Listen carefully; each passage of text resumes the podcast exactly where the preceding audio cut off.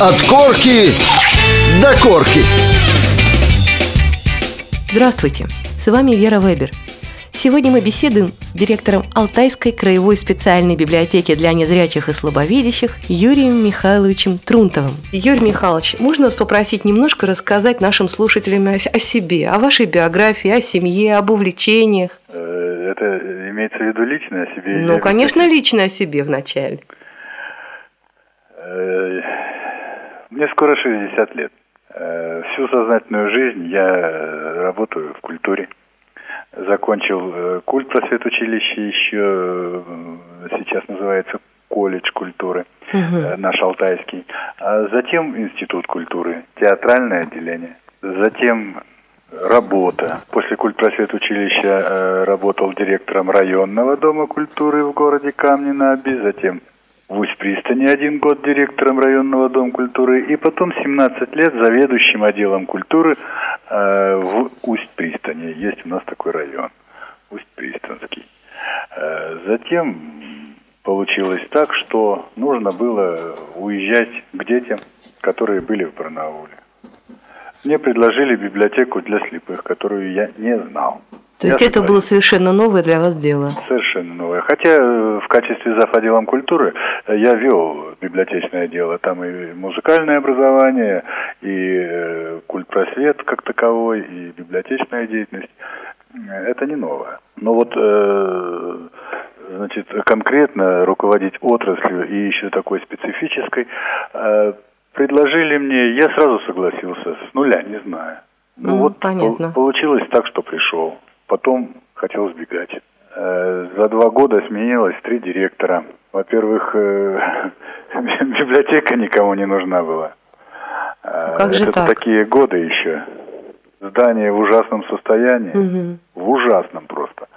Коллектив на три части разделен. Грызня едят друг друга. Это потому что... Ну и работы практически никакой. Я пришел зимой, очень холодно. Фасад э, стеклянный, стекло все побито. Дует, девчонки в валенках, пальто, в шубах. То есть это энтузиасты, в общем. Э, да, вот, а каждую пятницу э, у нас санитарный день. И вот э, прямо через три дня, когда я пришел, пятница, санитарный день, у нас рядом предприятие, я говорю, девчонки, поехали, я на машине на своей приехал. Поехали опилками засыпем низ вот витража этого. Понятно. Откуда дует.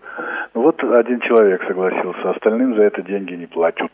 Ну, потом получилось так, что у нас прекрасный коллектив. И, э, значит, из старых два-три человека, наверное, уволились сами. Остальные очень хороший коллектив. Прямо сразу они, оказывается, были хороши. Мы просто немножко перетусовали кадры, цели поставили определенные. У меня очень хорошая поддержка в управлении культуры нашем. Здесь еще немаловажно, конечно. И э, я считаю, что вот мы сейчас, ну, без ложной скромности, не на плохом счету, так э, скажем, в России библиотека. Да, собственно, я хотела вас спросить как-то о Э, о личном, как говорится, о, вашем, о ваших личных увлечениях, но вот э, оказывается библиотека это и есть основное ваше увлечение. Ну, общем-то так. Вот э, я могу сказать, 12 лет отработал в библиотеке, здесь получил заслуженного работника культуры. И если вот первые годы я не знал, что такое отпуск, Потому что даже идешь через день, каждый день вызывают то авария, то проблема, то ссора, то деньги, то туда, то сюда. То вот последние три года у меня э, служба работает. Я в отпуске даже, даже скучно. Ну, когда позвонят, когда вызовут. Нет, не звонят, справляются. Это греет душу. Тогда давайте поговорим о вашей подопечной библиотеке поподробнее. Вот расскажите о структуре, об основных направлениях работы – Познакомьте нас. В структуре библиотек России для слепых в общем-то, есть э, библиотеки, которые держат одно направление какое-то такое центральное, допустим, издательская деятельность, работа с детьми, допустим. Вот мы как-то сразу определились э, не выделять приоритетами, а вот э, по Прудкову или в разрез Козьмы Прудкова объять вот это необъятное. Мы занимаемся всем. абсолютно всем. Единственный пробел, который у нас был, мы не делали рукодельную книгу тактильную. Есть такая работа, это для слепых детей, э, рукодельная тактильная книга. Да, в Москве такое есть, я знаю. Есть, во многих территориях есть. Вот этим мы не занимались э, до этого года. Сейчас, э, значит, объявили э, э по гранту губернатора нашего, э, выиграли мы грант, объявили вот такой конкурс. И сегодня, э, ну, уже сейчас порядка 50 работ, наверное, у нас уже есть. И я думаю, будет раза в два еще больше. Так что вот этот пробел мы реализовали. А все остальное у нас э, на приличном, очень интересном, хорошем таком состоянии. С детьми мы работаем разные категории, и дети, малыши, и школьники, рабочая молодежь. Дети не без внимания. Э, начинаем с садиков. Э, вот у нас около 10 договоров с детскими садами, почти все коррекционные они в Барнауле. Э, с которыми мы работаем. И вот потом эти детки вырастают, дальше, дальше, дальше, дальше вот э, с ними работаем. Э, затем досуг. У нас есть два помещения, в двух помещениях библиотека располагается. В одном из них отдел нестационарного обслуживания, это фонд, которым мы обслуживаем краевых пользователей, и издательский отдел и очень приличный зал для массовых мероприятий. Вот я как раз хотела спросить о деятельности библиотеки как центра творческой реабилитации. Вот раньше то, что называлось работой с читателями. А сейчас вот я знаю, что на базе многих библиотек развивается отдельная даже структурная единица – центры реабилитации. В Тюмени есть, в Красноярске есть, вот да. у вас тоже. Подал, подал я заявку на создание такого центра.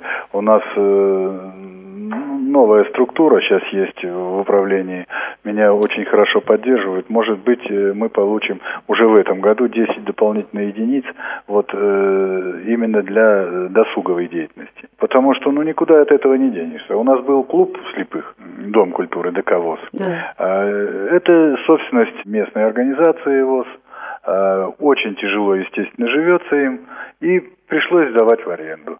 Сейчас полностью в аренде этот дом культуры. А, там, э, ну, две комнатки, одна большая, другая поменьше осталась, э, где там вся вот э, деятельность происходит в местной организации. Поэтому вся работа перешла, ну, ну да, людям куда-то нужно деваться, да, да перешла в библиотеку. Это немножко не наша структура, не наша функция, но тем не менее, тем не менее мы этим делом очень активно занимаемся. У нас работает шесть клубов по интересам. Это самые различные направления. Во-первых, по возрасту. Возрастные э, – это детская, это досуговая, юношеская, это ветеранов. Ну, ветеранов там вообще это самая целая история. Там они э, живут как одной семьей. У них свое правление, свои, значит, э, выборные органы. Они все праздники здесь отмечают у нас. Э, они творчеством занимаются, хор, хоры поют, вокальные группы, сами себя, в общем, обслуживаем. Все мероприятия для незрячих, которые проводятся или первичной организацией, или, значит, нашей библиотекой, почти все обслуживается вот артистами нашими же. И потом по интересам. Чем а интересуются вот люди? Огородами ага. интересуются, вязанием интересуются, бисероплетением интересуется народ. А с рыбалкой вот попробовали, но а рыбаки вот... Как на, это вот с библиотекой связано? Ага, на озере вы нам организовали, как здорово. Передвижку. Да-да-да-да-да. А все это в читальном зале. А в читальном зале это мешаем основной э, функции библиотеки, обслуживания читателей. Поэтому э, так получилось, что мы смогли сделать зал досуговых, организации досуговых мероприятий немножко в другом месте, ну, через дорогу. Сейчас общество слепых стремится поддерживать молодежное движение. Вот на ваш взгляд, в частности, как развитие вот современных информационных технологий на этом отражается? Вот как больше стала идти молодежь к вам? Я имею в виду и компьютерные классы, вот возможности их. Э, есть у нас и компьютерный класс, и есть э, человек тотально слепой, которого мы обучили этому делу. К нему ходят и детки со школы возят э, заниматься, и молодежь, и пожилые занимаются. Но вот если изначально к вопросу о молодежи, да. направление это очень нужное, своевременное и злободневное, и очень-очень сложное, самое, наверное, сложное. Потому что сегодня э, молодежь, я не скажу плохая, молодежь немножко другая. Что называется, тусоваться, это э, не, не то уже время. Вот компьютер, да. Научился и через компьютер сидят, э, общаются, встречаются, между собойчики устраивают. Ну, компьютер ведь все-таки такая достаточно опасная. Она и объединяющая, и замыкающая немножко. Скорее замыкающая. Вот на первом этапе, когда общаются, когда они э, чего-то познают, когда друг у друга учатся, вот здесь они с таким удовольствием занимаются, а потом, значит, ну, ну, всякие крамольные мысли. А давайте мы э, сделаем, вот авторский концерт, э, есть у нас певец там в Новоалтайске, вот очень хорошо поет, э, онлайн. Ага, вот в системе конференции, сидеть, да. Он будет петь, а мы будем слушать. Вот давайте Сидя так. Сидя дома. Не будет так, ребят, давай. давайте не будем так делать. Расскажите немножко об издательской деятельности библиотеки. Десять лет назад мы получили э, поддержку грантовую э, Сороса. Угу. Удалось приобрести оборудование для записи говорящих книг. Вот с этого времени мы считаем, пошла наша издательская деятельность. Часть информации, ну, довольно много. Вначале передавал логос для рельефно-точного шрифта. Угу. Там уже набор отредактированный, от, э, ну, в общем, сразу на печать по Брайлю и все. Но это книги, которые, вы знаете, ну, когда-то издаст тот же логос, ВОЗ или другая организация. У нас есть алтайские авторы.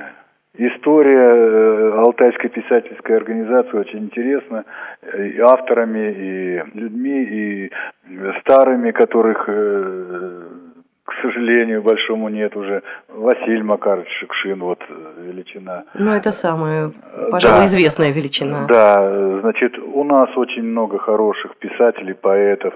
Это Свинцов Владимир Борисович, это Марк Юдалевич. Это, ну, я могу перечислять очень долго эти имена, потому что мы очень, э, ну, дружим с писательской организацией и э, с ее членами. И вот наших-то авторов ни, никто, ни, ни Москва, ни Питер никогда не издаст, если мы сами не сделаем. Вот как раз я, как сотрудник методического отдела, занимаюсь стихами незрячих поэтов и каждый год выдаю подборку угу. стихов незрячих. Вот если бы вы нам как-то прислали это, вот хотя бы вот на радио ВОЗ, они бы звучали и на радио, они бы входили и в сборники вот эти наши. Я себе записываю. У нас э, вот э, есть сборник незрячей поэтессы Раисы Страйковой. Э, давайте мы его отошлем вам. Тенденция брайлистов все меньше и меньше. Потому что Брайль это труд. Э, надо выучить язык Брайля, шрифт в обратном э, зеркальном отображении, чтобы писать, и потом читать это нужно, не отвлекаться. А здесь на диванчике поплевываешь, потолок слушаешь про любовь. Ну, это и на грамотности сказывается тоже, при, конечно, в, в первую конечно, очередь. Конечно. А, тем не менее, основная сейчас литература – это звуковая. Мы прошли катушки, прошли э, аудиокассеты, диски. Ну вот э, следующий не, не по очереди, а по значимости для нас грант, это президентский в восьмом году, когда мы сделали, ну, на наш взгляд, очень интересную вещь. Все аудиокниги, которые есть у нас на пленке в приличном состоянии, мы оцифровали. Все, что есть на дисках, э, мы переложили все на единый сервер – вот сейчас Логос присылает, э, мы тоже вливаем в эту базу в одну. И у нас литература вся на сервере. Это метр квадратный, больше четырех тысяч книг. Это вся библиотека. Значит, есть четвертая часть Гражданского кодекса, которая запрещает на дом выдавать книгу да. в обыкновенном цифровом формате, MP3, допустим. Мы пока выдаем. У нас две базы. ЛКФ защищенная и MP3. Я, значит, э, не боюсь это говорить, потому что это нужно людям.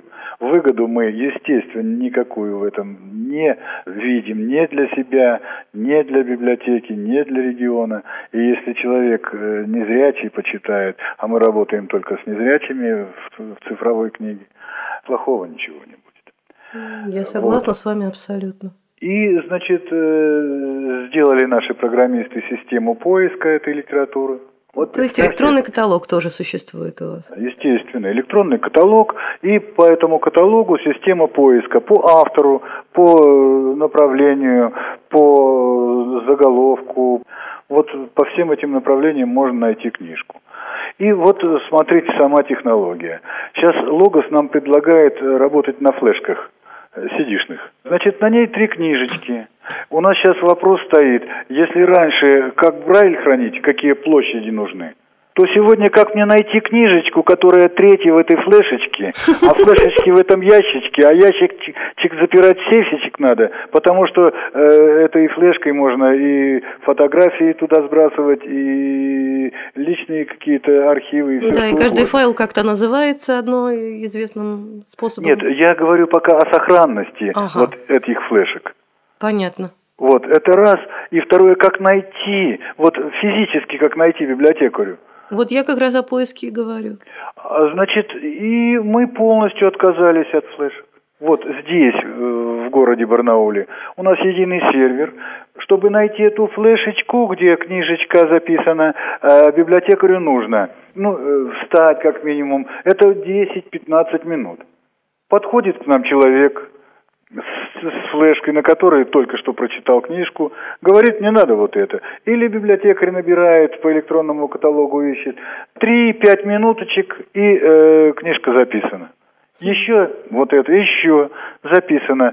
Одновременно у нас два компьютера и картридера, еще разветвление по три. Мы можем шесть-девять, самое большое, книжек одновременно записывать. И поэтому, э, во-первых, сохранность у нас в двух местах это. И базу мы передали, ну, бывшие наши филиалы, а сейчас большие э, библиотеки на Алтае, это Бийск и Рубцовск. Вот такие же базы точно у них есть. Если у нас сгорит, э, в Бийске утонет, Резервная то в Рубцовске будет это... целое. Понятно. В течение дня-двух мы все это восстановим. Кроме того, все, что мы получаем в цифре, мы э, делаем обязательный экземпляр, мы храним у себя вот во втором помещении. А читателям выдаем уже копии и на дисках, и, э, значит, на аудиокассетах, пока мы работаем с ними. А, и э, а обязательный экземпляр нужен для того, чтобы в любое время можно было восстановить книжечку, потому что они очень уж дорогие. Юрий Михайлович, а давайте э, поговорим еще о том, как складываются отношения с государственными учреждениями вот, в вашем регионе. Я имею в виду соцзащиту, ведомство образования, культуры. Вот какова степень поддержки, понимания? Ведь вам столько всего нужно, и, в принципе, вы тоже можете чем-то поделиться, что-то дать. Э, ну вот, если говорить о взаимоотношении, о структуре взаимоотношений, знаете, э, вот первое время, когда я пришел на работу, ну и вообще э, понимание, когда мы в 90-е годы перешли в другую страну жить, вот нищие мы, сирые, убогие все. И вот как-то так вот говорили, дядь дай, теть дай, рука только из кармана вытащишь руку, оно уже это самое протягивается, помогите. А, и вот э, когда-то потом, через какое-то время пришло осознание, вы знаете, а вот ко мне подходит и дядь, помоги, а с какой стати? Вот если я говорю, вы знаете, я вот это, вот это, вот это делаю, но вот здесь вот у меня не получается, потому что какую-то кроху не хватает, три копейки. Здесь вот э, сами помогают. И вот так взаимоотношения и, значит, и с государственными учреждениями, и с коммерческими структурами то же самое. Вот когда действительно работаешь, когда э, мы навязываемся на, на их мероприятия, на семинары со своими выступлениями, с презентациями, показать, что мы делаем, что у нас есть, у них глаза округляются, они зна- узнают, что мы не, не просто какое-то полуподвальное помещение, где бабушка э, в платочке книжечки выдает, таким же старушечкам. А, это и фонд социального страхования, Это и медико-социальная экспертиза, они наши, нашими друзьями стали. Сначала мы сильно долго воевали с ними, потому что вот на флеш уже переходим, они активно суют нашим незрячим магнитофоны. Пленку давно закрыли последний завод в Красноярске, они вот суют и суют. Ну да, их и... надо убеждать. Им Значит, надо объяснять. Это очень точно. хорошо мы поговорили, пообщались, пригласили их на наш семинар, выступили у них, э, сейчас они лучшие друзья. Они, новая техника какая-то приходит, я включен в состав экспертного совета по выбору вот э, то, что закупать. Никаких вопросов не стало. Образование. У нас очень большая территория и структура. Э, Практически в каждом районе есть э, детские дома, э, и для больных, и, таких детей. Вот. Никаких вопросов, никаких проблем. То, что касается нашей совместной работы, они у нас, мы у них. Значит, на все мероприятия соцзащита, это наши и краевая, и городская, это здесь. И вот отрадно, мы одних из первых э, перешли в России. Вот э, сначала пункты выдачи были в местных организациях, в районах. А, Значит, потом они исчезли. Ну, ВОЗу плохо стало, они исчезли платные, там, библиотечки исчезли.